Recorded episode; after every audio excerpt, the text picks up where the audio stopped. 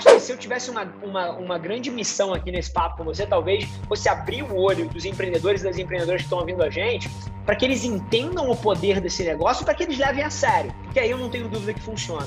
E o que, que eu quero dizer quando eu digo levar a sério e do poder disso? É como se o meu dia, em termos de influência, não tivesse 24 horas. Ele tem muito Boa. mais de 24 horas, porque eu estou em vários lugares ao mesmo tempo através de conteúdo.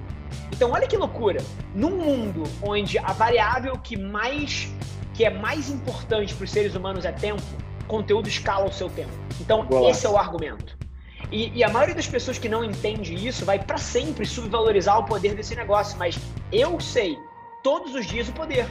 Então, eu queria internalizar esse conceito, porque ele é uma das coisas mais poderosas da nossa geração e as pessoas ainda acham que é um post no Instagram. Caralho, não é. É sobre tempo. É sobre, é so, é sobre escala. E as pessoas Boa. não entendem isso.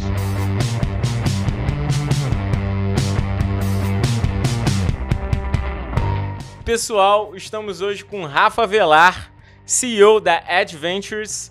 Cara que, putz, eu admiro pra caramba. E como eu tava falando agora nos bastidores, o papo de CEO surgiu porque esse cara lá, há um tempo atrás, quando ainda dava para ele fazer isso, ele criou a MXP, que foi é, meio que um experience dentro da então Avelar Media. E eu participei, eu lembro até hoje que falei, cara, eu tenho que aprender mais sobre essas paradas, eu tô muito zerado. Conteúdo é a parada do momento e ele já tava voando. E aí, basicamente, o maluco me deu uma aula. E se hoje, putz, eu tô entrevistando esse cara, foi por você mesmo, cara. Então valeu. Não, incrível, Dario. E, e, cara, é um prazer. Esse tipo de coisa, quando a vida gira é, 360 graus e volta para o mesmo ponto e as duas pessoas se encontram, cara, em outro nível, sempre me dá um, um orgulho e um prazer tremendo. E obrigado pelas palavras. Eu lembro claramente daquele final de semana. E, e, e como você disse, puta, é, conteúdo eu acho que lá atrás, tem o quê? Dois anos, dois anos e meio, talvez é, até três, daquele, daquele, evento, é, era um período muito curioso. E isso que eu acho que é um, que é um fato interessante. Porque, cara, estamos em 2021 e acho que não existe ninguém no mundo que duvide que conteúdo é a porta de entrada para resultados incríveis de negócio. Só que lá atrás não era tão óbvio. Assim, algumas pessoas estavam é, arranhando a superfície, algumas pessoas experimentando algumas coisas. E, e, coisas incríveis aconteceram de lá para cá no mundo, né? E mais uma vez, não querendo minimizar o desastre humanitário que foi a Covid, mas o fato é que as coisas aceleraram, principalmente na parte de negócios. O digital comeu tudo e estamos aqui para falar sobre isso. Exatamente. Só um jabazinho, ó, na época quando ainda era Velar Mídia, ó, pra galera, a moleque. É... Isso aí só não vai valer mais do que o NFT dessa caneta, entendeu? É, mas, mas, mas sem sombra de dúvida é uma relíquia. Boa. Cara, é, pra gente começar a falar um pouco sobre sua história, sobre tudo isso, não tem como deixar de falar sobre o conteúdo, né, cara? É assim, uma coisa que eu sempre pontuei, que eu tava esperando esse momento pra gente conversar é o seguinte. É... Cara, conteúdo para você sempre foi pilar, só que o mais, mais interessante de tudo foi que você falava de conteúdo lá atrás Uh, e a gente fala dois anos e meio, nossa, parece que é pouco tempo. Nada, é tempo pra caramba, tudo mudou em dois anos e meio.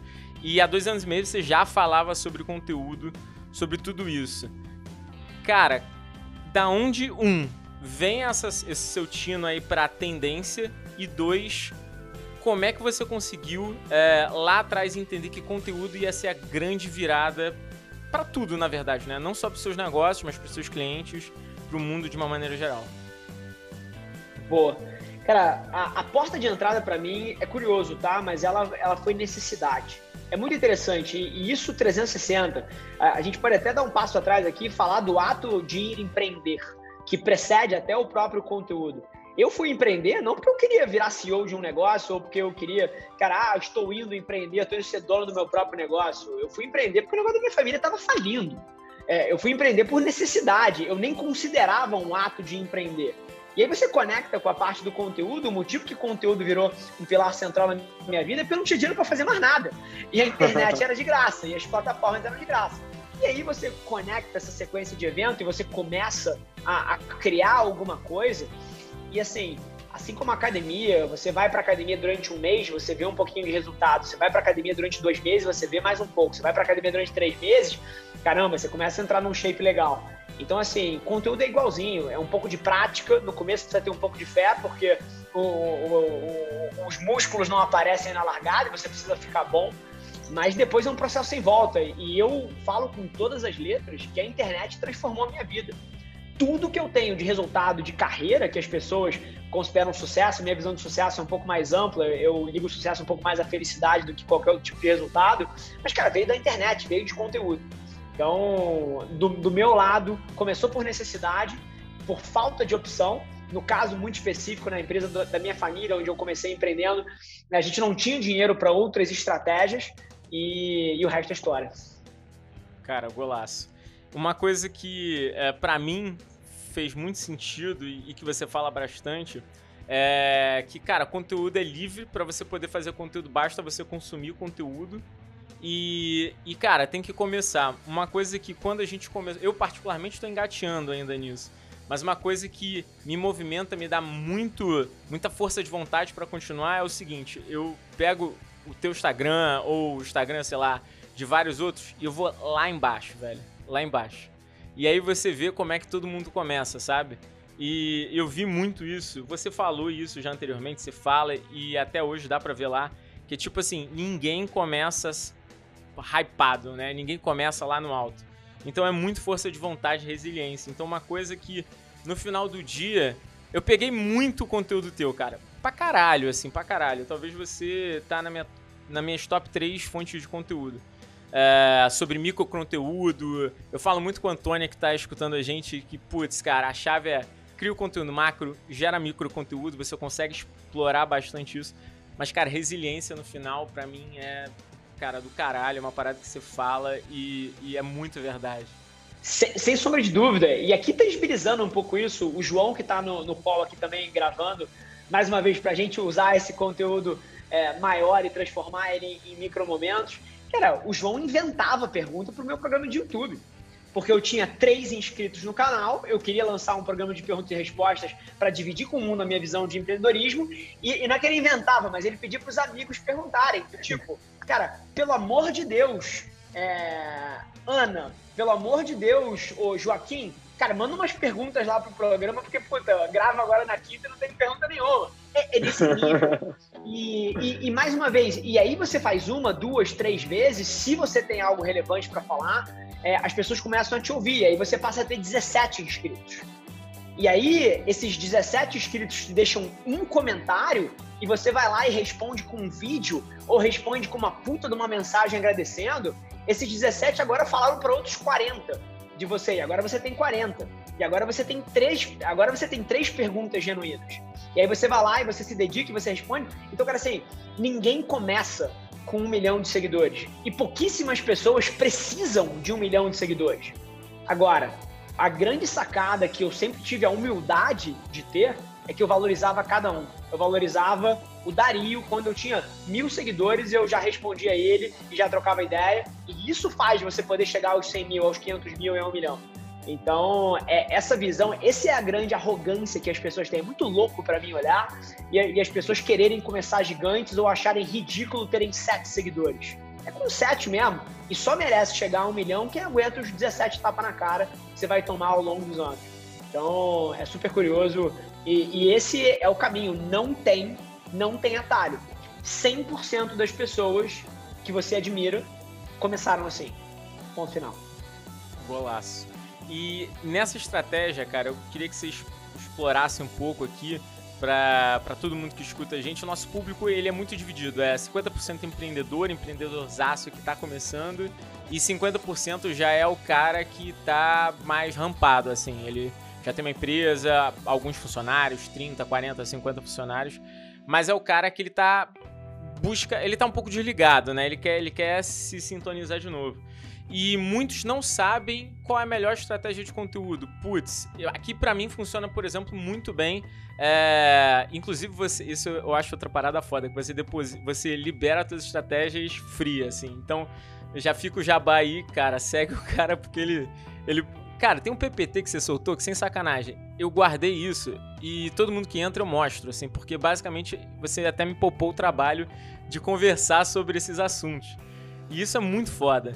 É, inclusive é uma, é uma das estratégias, mas a, a, que você mostrou nesse PPT é a dinâmica do microconteúdo, né? Você gerar um macro conteúdo muito enriquecido, subdividir ele, explorar as mídias. É, então eu queria que você falasse um pouco da, da estratégia para esse cara que quer começar a fazer conteúdo, mas ele literalmente está perdido no sentido do caminho, né? Boa. Era, ah, eu vou até dar um passo atrás aqui, se você me permitir, cara. Manda Porque ver. Por várias vezes eu vejo as pessoas querendo a tática, mas elas não entendem ainda o poder. E aí o que, que isso Boa. faz? Isso faz com que ela vá meia bomba.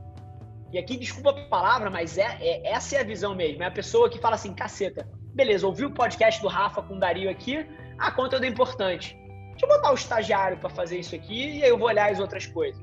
E aí, obviamente, que não roda. É, então, eu acho que se eu tivesse uma, uma, uma, grande missão aqui nesse papo com você, talvez fosse abrir o olho dos empreendedores e das empreendedoras que estão ouvindo a gente, para que eles entendam o poder desse negócio, para que eles levem a sério. Porque aí eu não tenho dúvida que funciona. E o que eu quero dizer quando eu digo levar a sério e, e do poder disso? Nesse exato momento, estou eu e Dario numa sala de Zoom e tem um total de zero pessoas ouvindo a minha voz ou ouvindo a minha opinião ou formando a opinião com os meus argumentos fora o Dario. Nesse exato momento eu estou impactando uma pessoa. Errado. Porque enquanto a gente está nessa sala pela próxima hora, tem dezenas de milhares de pessoas ouvindo algum conteúdo meu, lendo algum texto meu, lendo uma newsletter, vendo um vídeo de YouTube, ouvindo um podcast, que, que, que tá. É, é como se o meu dia, em termos de influência, não tivesse 24 horas. Ele tem muito Boa. mais de 24 horas, porque eu estou em vários lugares ao mesmo tempo através de conteúdo. Então, olha que loucura. Num mundo onde a variável que mais que é mais importante para os seres humanos é tempo, conteúdo escala o seu tempo. Então, Boa. esse é o argumento. E, e, a maioria das pessoas que não entende isso vai para sempre subvalorizar o poder desse negócio. Mas eu sei todos os dias o poder.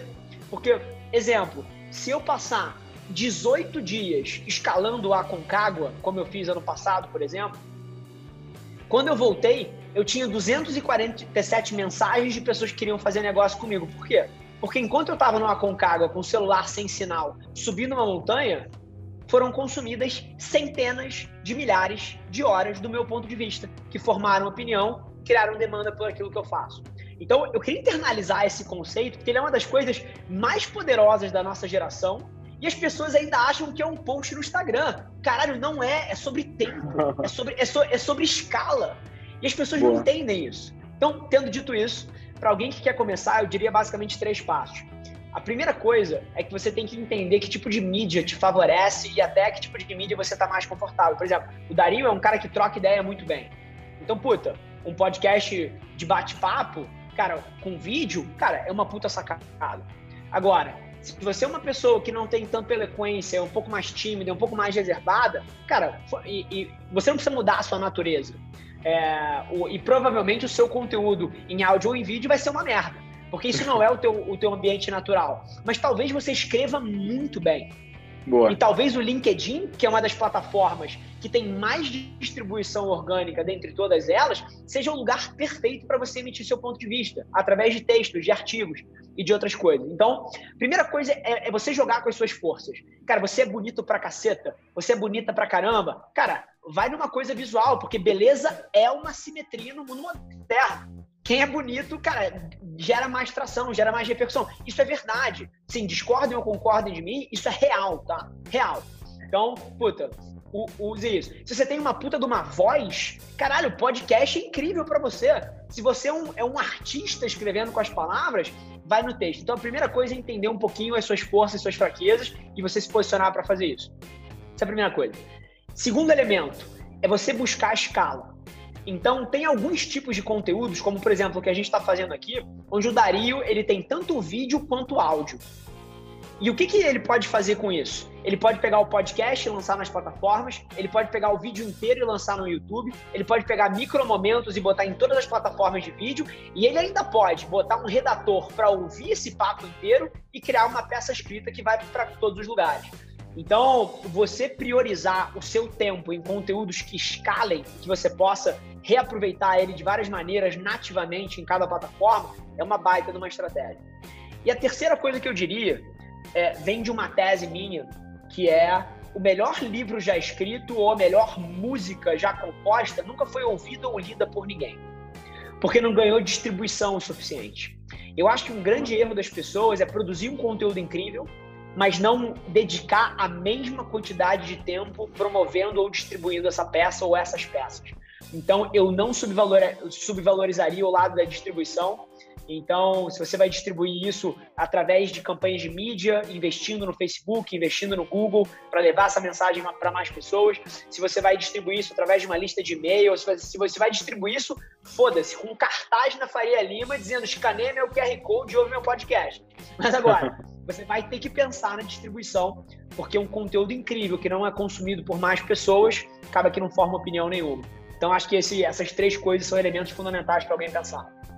Cara, você me lembrou muito quando eu tava indo para um cliente em São Paulo, já tem tempo, né? Tava nem com pandemia. Eu desci no aeroporto de São Paulo, quem tava lá, bonitaço, CMO Playbook. Eu falei, caraca, o maluco é muito sagaz, né? Tipo assim, é um cara extremamente digital, extremamente conectado, mas tipo, e aí, cara, meu público passa por aqui todo dia, por que eu não vou estar tá aqui, né? Eu não posso ser o cara que só porque sou digitalmente um influenciador digital, né? Eu vou, eu vou me dar o luxo de não entender que existem diversos canais de distribuição, né? E, pô, você mandou bem zaço.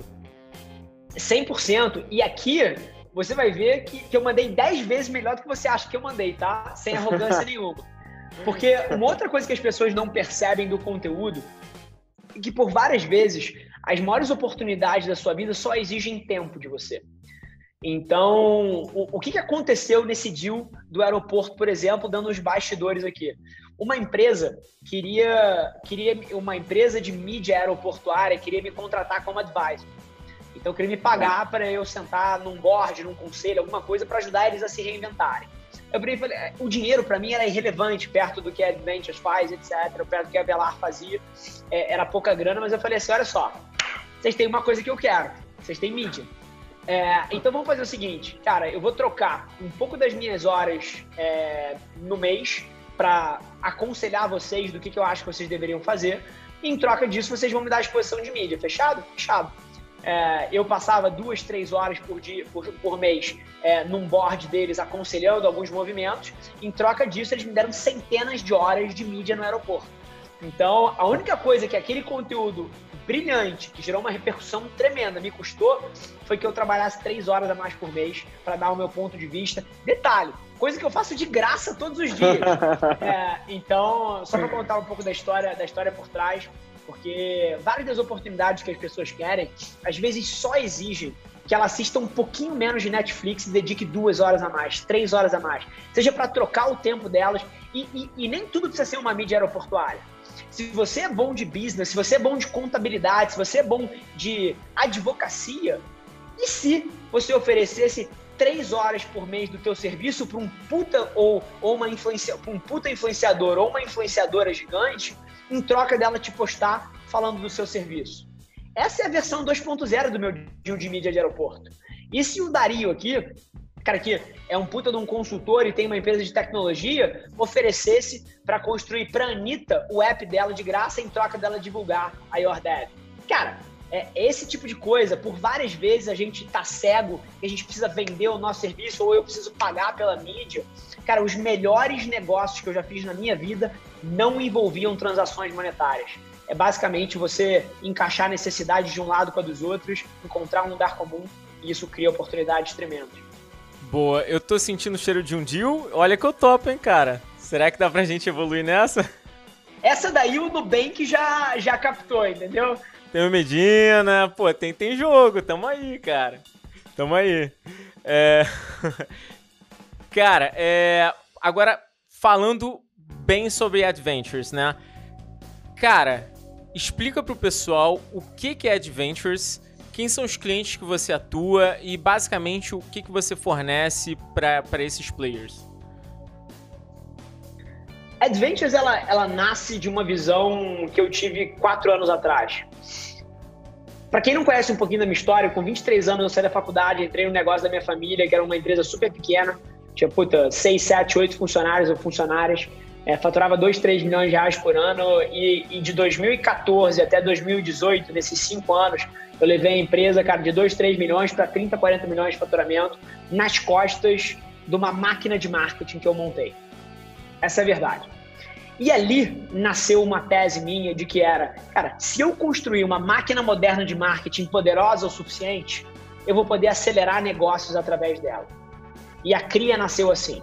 Pô, eu vi uma oportunidade de educação, usei a minha máquina moderna de marketing e tecnologia para acelerar a CRIA, a CRIA bombou. É, então lá atrás eu entendi que se eu tivesse essa plataforma, eu poderia acelerar negócios através dela. E hoje em dia, o que, que Adventures faz? Exatamente isso. Então a gente trabalha com empresas como TikTok, John Deere, Tinder, Stone, é, Hasbro, Disney, acelerando negócios dessas grandes marcas. É, só que basicamente o que a gente entendeu nesse meio tempo também é que a gente poderia colocar essa nossa plataforma moderna de aceleração não só a serviço dessas grandes marcas, mas como a serviço de empresas nossas também. A Cria foi a primeira delas. E ao longo dos próximos dois anos, vocês vão ver dezenas de empresas que a gente vai comprar, vai passar pela nossa máquina de marketing para acelerar e ajudá-las a crescerem em velocidades que elas jamais alcançariam é, se elas estivessem sozinhas. Então isso é Adventures. Adventures vem da junção das palavras advertising e ventures. Então tem a ver com você usar essa plataforma de marketing, que é o advertising, para tomada de risco de capital. Então, basicamente, essa, essa é a tese da empresa, essa é a junção. A gente está virando uma máquina de, de, de fusões e aquisições, mas basicamente o que a gente quer é comprar essas empresas, passar pela nossa máquina para que elas cresçam cada vez mais rápido. Cara, golaço, é, 200%. É, aqui a gente começou a desenhar um, coisas muito similares, né? Só que muito ligado a, a finances, né? A, a, gestão e principalmente a tech, né? Então a gente começou a olhar um pouco para esse, esse patamar aí é, que a gente poderia fazer o que a gente fazia nos clientes para negócios próprios. Então a gente está começando a respirar algumas coisas aí. Uma das primeiras foi a Patrimóvel, que é uma grandíssima empresa do, do, do, do, setor imobiliário aqui do Rio de Janeiro. E a gente tem hoje é, é, participação nela no sentido de melhorar a dinâmica de gestão. Normalmente a gente acaba olhando muito para nesse, nesse viés para empresas que são PMEs e que precisam alavancar. E, mas o que eu acho muito interessante dentro da Adventures é porque vocês criaram uma plataforma que, um, educa, dois, acelera e três, treina também outros parceiros, né? Porque agora você também tem o, o, o Partners, né? Que nada mais é do que uma baita de uma escola para um monte de. Cara, com todo respeito, assim. Mas você vai concordar comigo. Mas, cara, a maioria da agência, das agências do Brasil são uma merda. Assim, são muito ruins. É muito ruim. No nível, cara, eu sempre tive, assim, nervoso em contratar agência, entrar num cliente e ver agência, porque eles faziam muita cagada, sabe?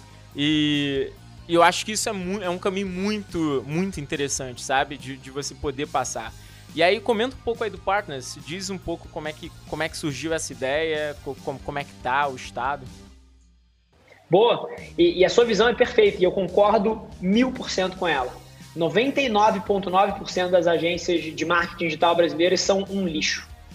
É, e, e, aqui tem uma coisa que é super interessante, porque por várias vezes o empreendedor ou a empreendedora são pessoas incríveis, mas trabalhar com marketing e indústria de serviço é um dos negócios mais difíceis do planeta Terra. Se você pudesse escolher do, os dois negócios mais difíceis do mundo são trabalhar como agência e marketplace. São, são os dois negócios mais difíceis. São os dois boa. negócios mais difíceis do mundo. E aqui, assim, mais uma vez, a gente teve muito sucesso nesse processo por causa de investimento em tecnologia, em processos e uma série de coisas que permitiram a gente criar um processo muito mais confiável e replicável para alavancar os resultados dos nossos clientes. E aí, muito do que a gente montou aqui NetVentures é essa plataforma que você citou. Então você tem desde, cara, de uma plataforma de educação que educa as pessoas em profissões de marketing e tecnologia e prepara elas para o mercado de trabalho.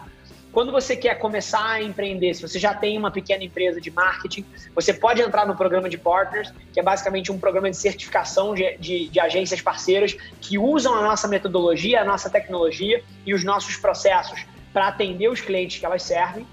É, se você já é uma empresa maior, é, uma grande marca, como essas que eu citei anteriormente, aí você trabalha direto com Advantage.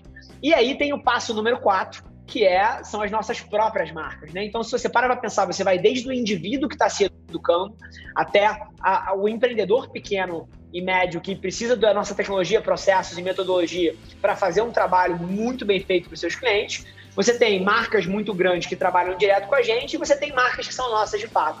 Então, se você para para pensar, é de fato uma plataforma que consegue é, atender ao espectro inteiro de mercado. Sobre o Partners especificamente, é, ele é um negócio, assim, para quem não, não conhece tanto, e acho que não vamos ter tempo aqui de explicar cada vírgula da nuance, mas ele é basicamente o que a XP Investimentos fez com o mercado de agente autônomo.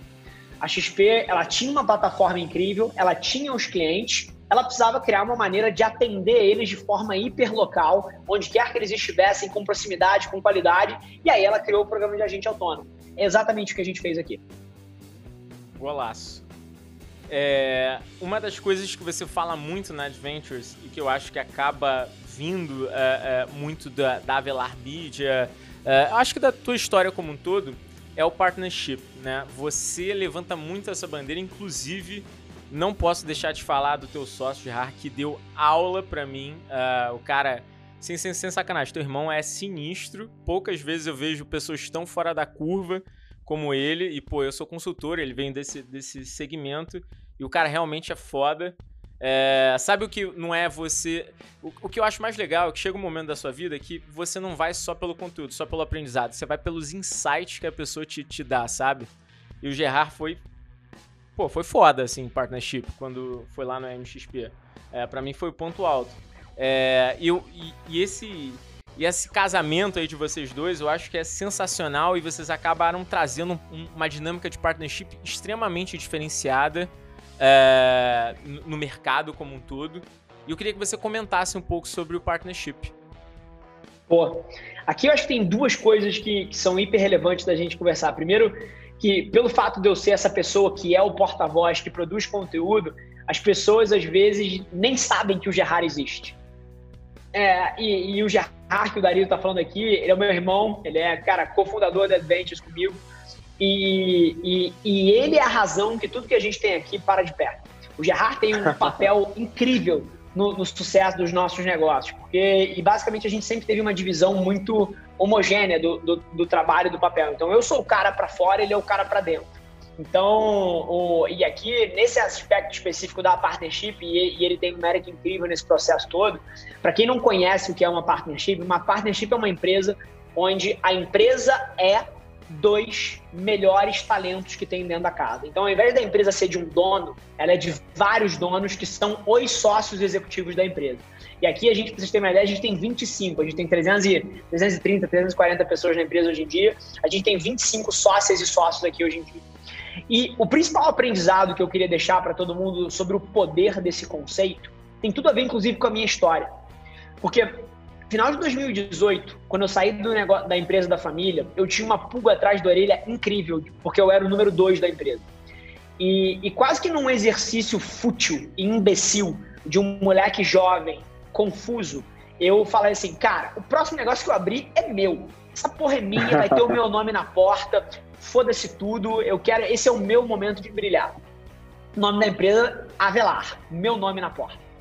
Muito rápido nessa trajetória, eu percebi que o que eu mais valorizava não era o holofote.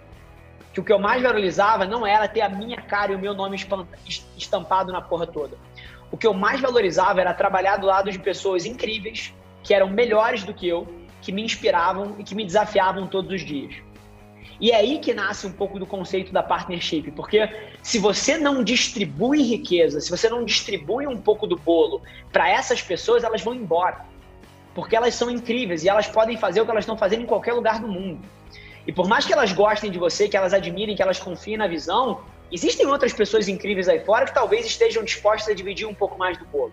E uma partnership bem gerenciada é a coisa mais generosa que você pode fazer dentro de um, dentro de um negócio. Agora, eu não sou uma ONG. Eu não quero distribuir dinheiro por distribuir dinheiro. Boa. É, o, a grande sacada da partnership é porque o ROI dela é incrível. À medida que você divide o bolo com as pessoas que mais somam no teu negócio, você cresce o bolo. Então, ao invés de você ser dono de 100% de um negócio minúsculo, você é dono de 15%, de 20%, de 30% de um negócio gigantesco, com sócios incríveis, que matam e morrem pelaquela empresa, e isso aumenta o seu potencial, isso aumenta, cara, o tamanho do sonho. Então, isso é uma coisa que eu queria que todo mundo lembrasse porque inclusive fala muito com a nossa história, porque ao longo do tempo a partnership foi crescendo, a partnership foi ficando tão incrível que começou a me incomodar a porra do nome na porta. Porque todo dia eu acordava e olhava para dentro da empresa e falava assim: essa empresa é nossa, isso aqui é seu. Cadê a atitude de dono? Cadê a mentalidade de fundador? Cadê, cara, você pegando a porra do lixo do chão e lavando a merda do prato e, e se preocupando com os mínimos detalhes disso daqui?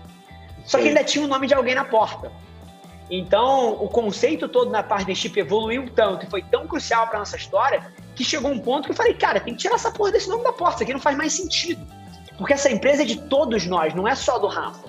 O Rafa pode ter começado lá atrás, mas hoje em dia isso aqui é de todo mundo.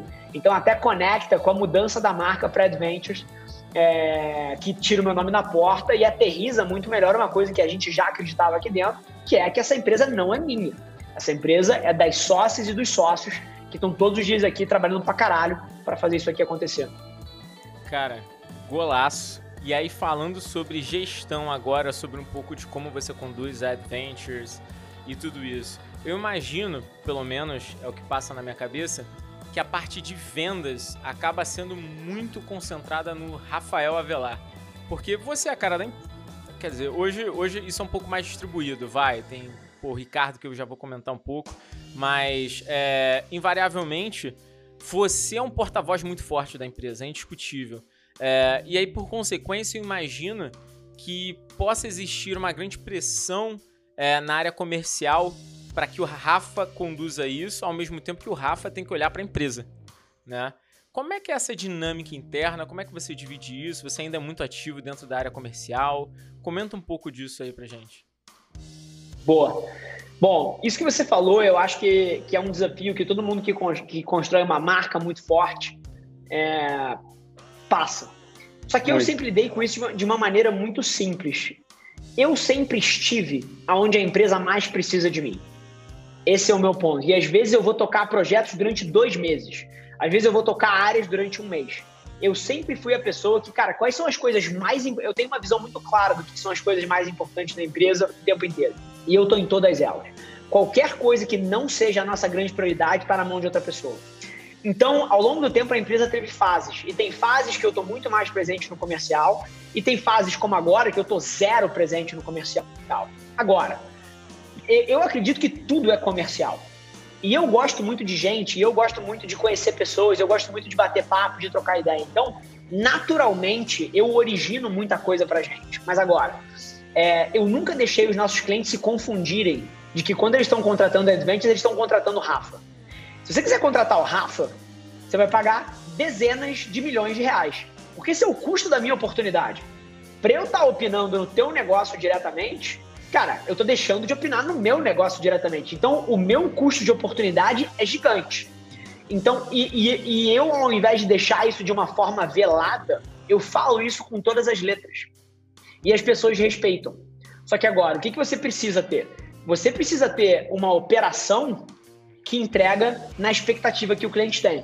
Porque o grande erro que as pessoas, o, o grande erro que as pessoas têm é achar que o cliente quer você o cliente acha que quer o Rafa, mas na verdade o que ele quer é que o que o Rafa acredita seja implementado com excelência. E na hora que ele vê isso acontecendo, ele tá ok.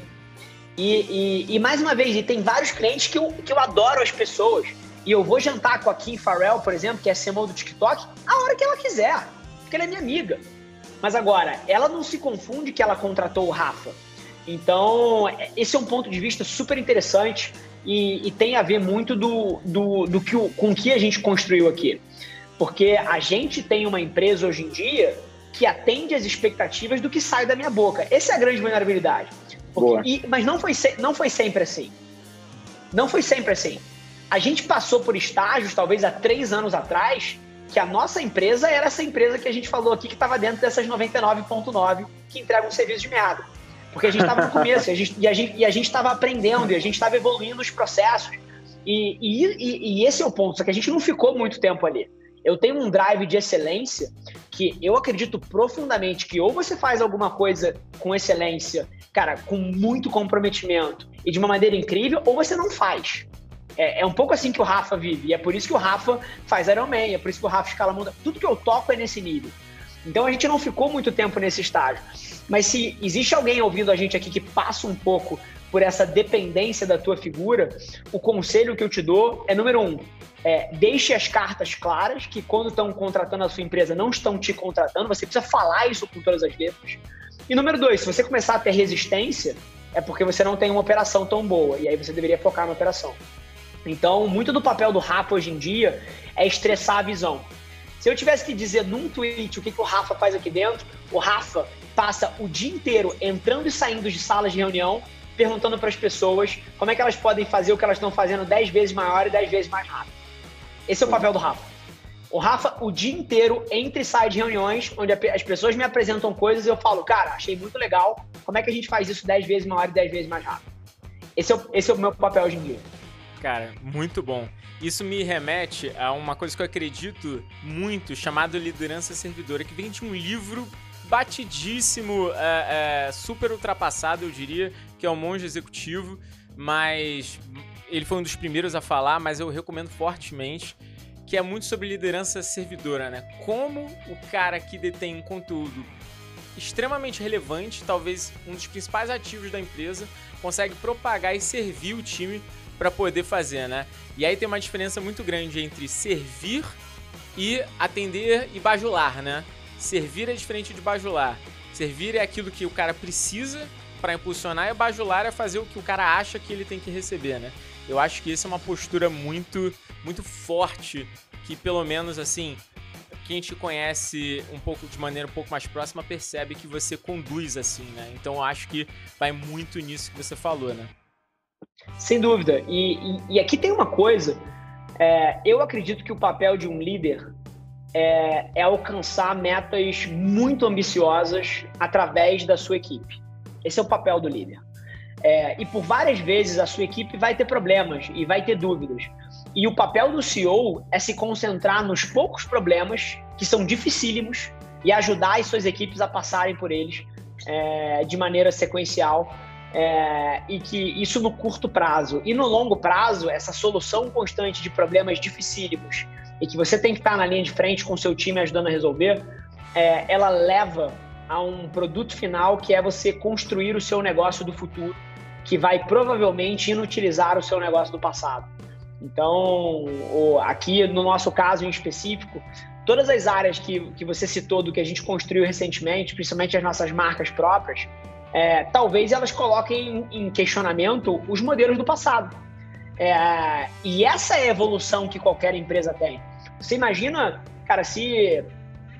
Vamos pegar aqui. Se a Apple ainda tivesse presa nos, nos PCs. Fudeu. Fudeu. O iPhone acabou com o mercado de PC. Mas foi ela que se disruptou.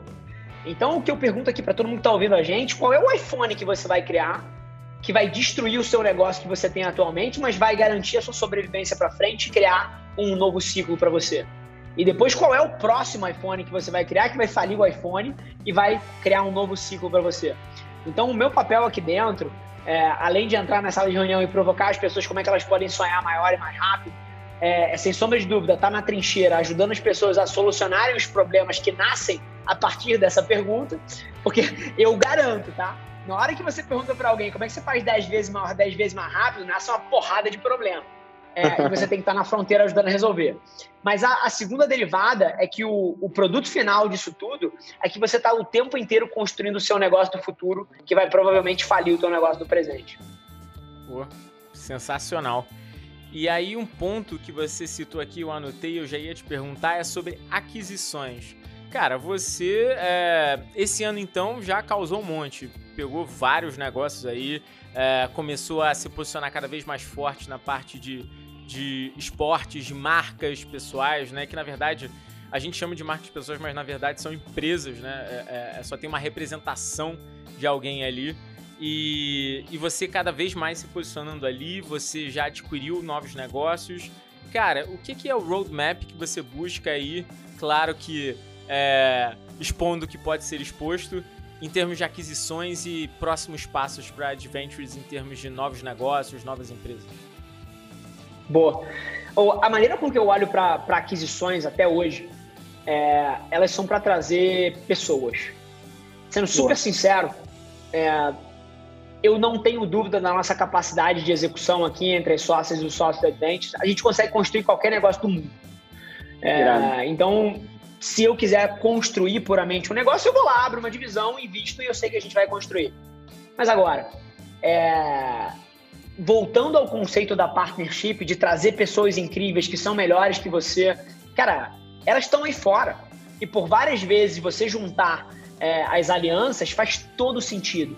Então, todas as aquisições que a gente tocou esse ano e que você vai ver a gente tocando para frente, nos próximos dois anos a gente deve comprar mais de 20 empresas, tá? Só para te dar uma, uma visão. O, vai, vai ser sempre focado em trazer empreendedoras ou empreendedores incríveis. E maravilha que eles tenham um software incrível e que eles tenham um pedaço de tech que é útil para gente. E tudo isso faz sentido. Mas não é o fator decisor. O fator decisor é trazer um time foda, que eu não tenho dúvida que vai somar na visão e que são pessoas que eu quero ter como sócias e sócias aqui dentro. Isso é muito do que drive o modelo. Pô, sensacional. E nesse processo de aquisição, você sempre foca muito em é, adquirir grande parte da empresa, pou, pouca parte da empresa, é, tem algum modelo mais específico? Você entra com, com dinheiro, é rollout? Como é que é a troca de ações? É, como é que está funcionando esse modelo hoje? Boa. Cara, todos os modelos são, são viáveis e a gente já fez todos, tá? Cada negócio faz sentido de uma forma. Agora, tem basicamente dois casos um pouco mais clássicos. Ou a gente investe na empresa, é, e a gente tem alguns investimentos. É, a Winning, por exemplo, é um investimento nosso, que é uma empresa de inteligência artificial incrível é, para insights de, de, de vídeo é, e de criadores de conteúdo. É, e aí, puta, a gente não incorporou a empresa, é, é basicamente um investimento. Eu nem sabia que vocês estavam na Winning. Cara, que golaço. O Winning é foda pra caralho. Mandaram muito bem. e, tem, e tem algumas outras, mas enfim. O, isso aí são processos onde a gente só quer estar perto do empreendedor ou da empreendedora. É, e tem outros processos que aí não faz sentido, porque a gente quer ter a pessoa aqui full time e aí, de fato, aquisição completa. Então, tem, tem alguns, alguns casos. O que dita qual é qual é qual depende do nível de sinergia entre os negócios que tem, do nível de autonomia que aquele negócio precisa para ser bem sucedido. Por exemplo, uma winning da vida ia morrer dentro da Adventure. Ela precisa estar fora. É... Agora, tem outros negócios que aqui dentro, full time, vão ser hiper potencializados, como é o caso da GoFord, que administra a carreira de uma série de celebridades, talentos. Você citou Medina aí, o Medina é um deles.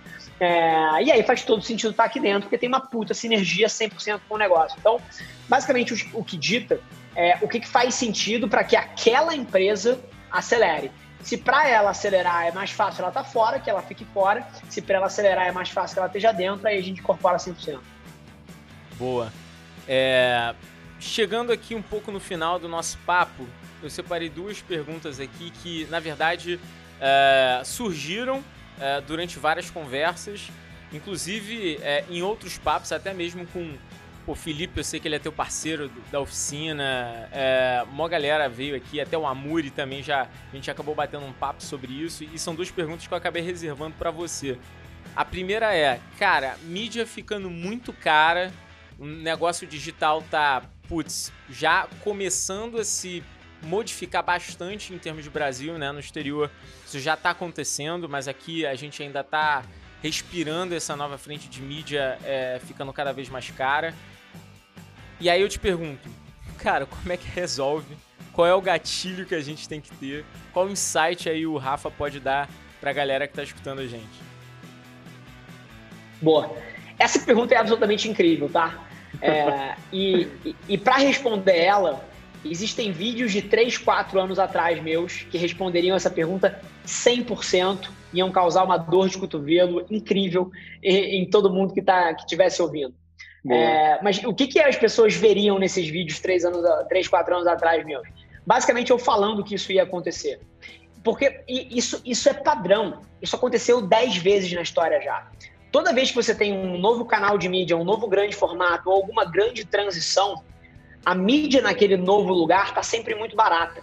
E aquilo cria uma oportunidade tremenda para você construir negócios de uma forma que não era possível, não era para ser possível fazer aquilo. O que a gente fez com Adventures, por exemplo, nos últimos anos, não era para ser possível. É, é, a definição de uma arbitragem. É, é, quase que não é justo que isso exista. Só que o que, que é? Isso é um momento no tempo onde algum tipo de formato ou de mídia está barato demais para você construir um negócio nas costas disso. Então, é, é, eu lembro de momentos icônicos de eu falando, galera, aproveitem agora, porque é a hora que o CPM do Facebook, ao invés de estar tá R$ reais, estiver 20, não vai ser mais tão divertido. É, e, e aqui, quem vai poder jogar esse jogo? As grandes empresas. E elas vão sufocar todos os pequenos, porque é a hora que a Coca-Cola, que a Ambev, que a P&G, que o TikTok, que a Samsung pegam um bi de mídia que eles botavam na TV Globo ou em outros canais e botam na porra do Facebook, do Instagram, do TikTok, do LinkedIn, cara, o teu CPM aumentou 100 vezes. Meu. E o teu custo por lead, que era de 30 centavos, agora virou 17 reais. Acabou. Você não consegue jogar esse jogo. E é o que existe na televisão hoje em dia. Existe algum negócio pequeno e médio que consegue anunciar na televisão? Não, dificilmente. Existe. E isso é exatamente o que vai acontecer no digital nos próximos dois, três anos. E, e agora, qual é a oportunidade? É porque sempre tem um próximo. Sempre tem uma nova fronteira. Qual é? Nesse exato momento, cara, coisas que eu acredito que são desproporcionalmente poderosas. Cara, mídia orgânica nas plataformas emergentes, então nesse exato momento do tempo, onde eu acho que estão as grandes oportunidades? Spotify ou as mídias de áudio, cara, TikTok e LinkedIn. Isso é pelos próximos dois anos. Daqui a dois anos, cara, a gente não tem como prever onde vão estar as oportunidades, mas vão existir outras coisas. Eu tenho uma puta aposta em NFTs, por exemplo. E nas estratégias todas cercadas em cima de ativos digitais que são virais por natureza, por causa do bloco. E eu acho que os negócios vão construir estratégias incríveis de crescimento nas costas de NFT, tá?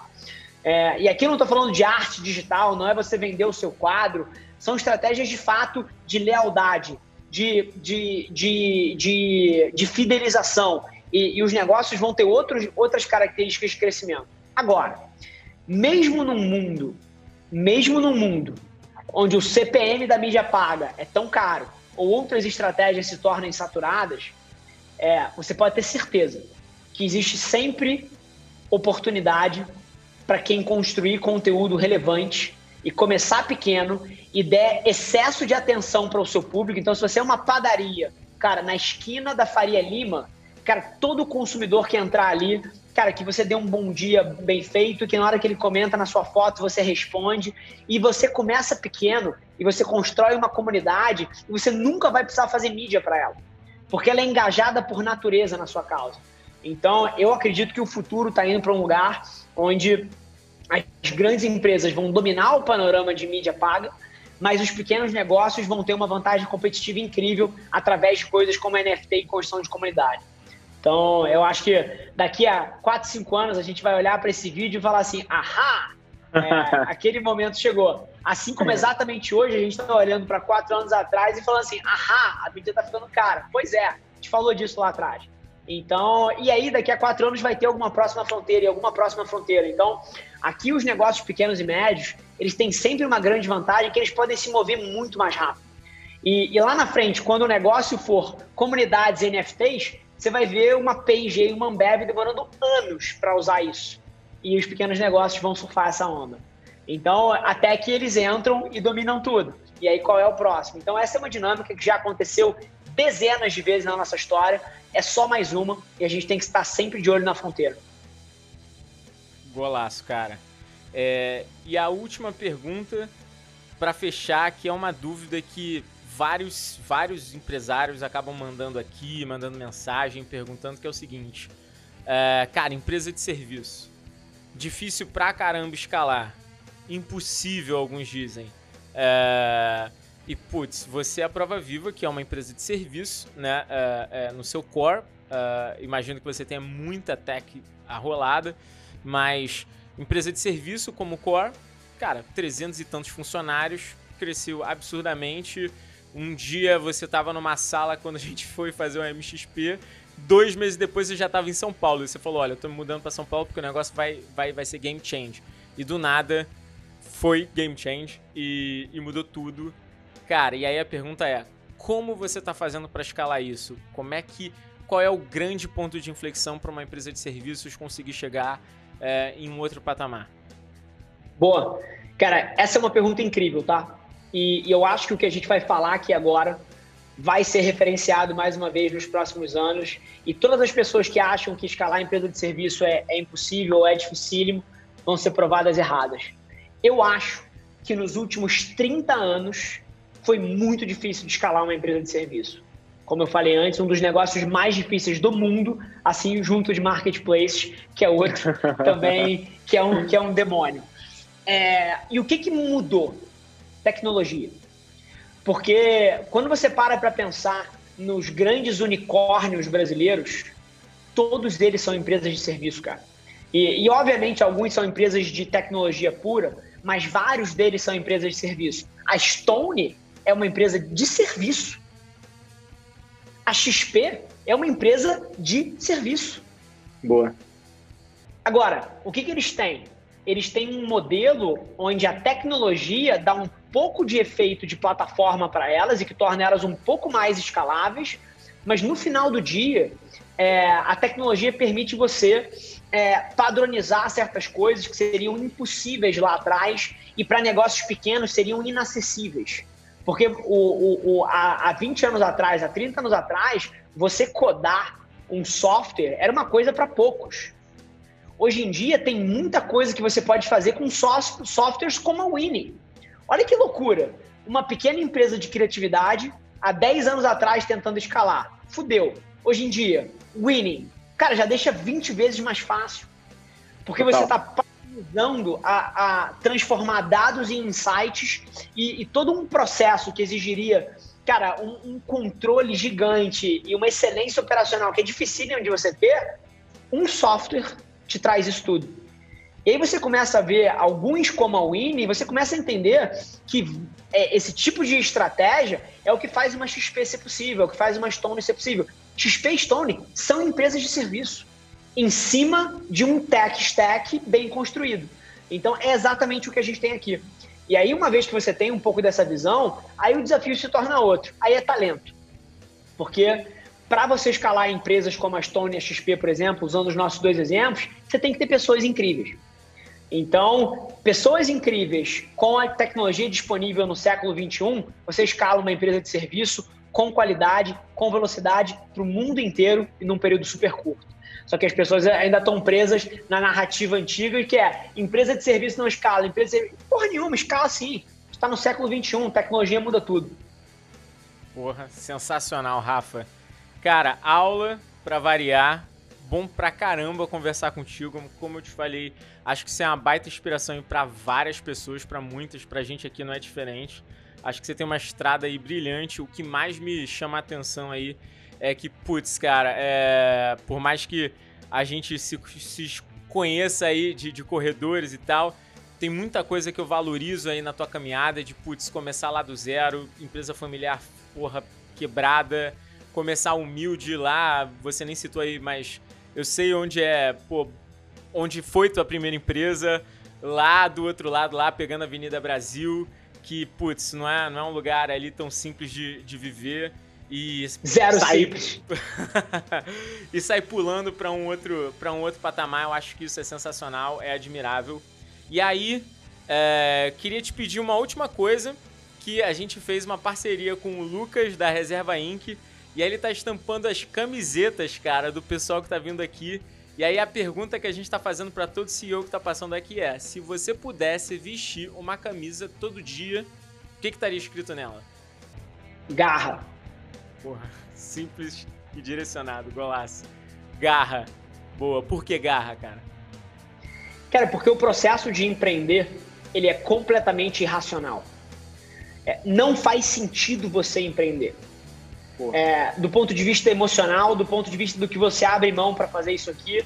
É, é, é, é, e a única forma de você chegar onde você queria quando você começou é sendo resiliente, é não desistindo e é tendo garra.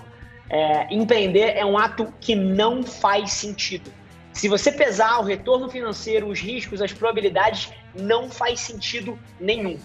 E a única coisa que vira esse jogo e que faz com que você tenha alguma condição de sucesso é você não desistir. Então, você tem uma coisa que é fundamental, é garra, porque e principalmente porque na minha visão garra é o somatório de duas palavras que são basicamente o centro de quem eu sou, que é paciência e trabalho duro. Se você fosse criar uma equação matemática, paciência mais trabalho duro igual a garra e garra vence. Cara, sensacional. Pessoal, Rafael Avelar, CEO da Adventures, o cara manda muito nas redes sociais, só seguir ele, não é difícil, ele com certeza vai aparecer lá, tem tiquezinho lá, é só saber que o cara manda muito. Segue ele no Instagram, particularmente gosto de seguir muito ele também no YouTube. Eu sou muito adepto do YouTube, acho que tem muito conteúdo relevante lá. Velho, brigadão aí pelo teu tempo, brigadão aí pelas tuas palavras. Tamo junto. Prazer participar aqui com você. E, incrível reencontrar depois de dois anos e meio aí na, na, frente do, na frente do tempo.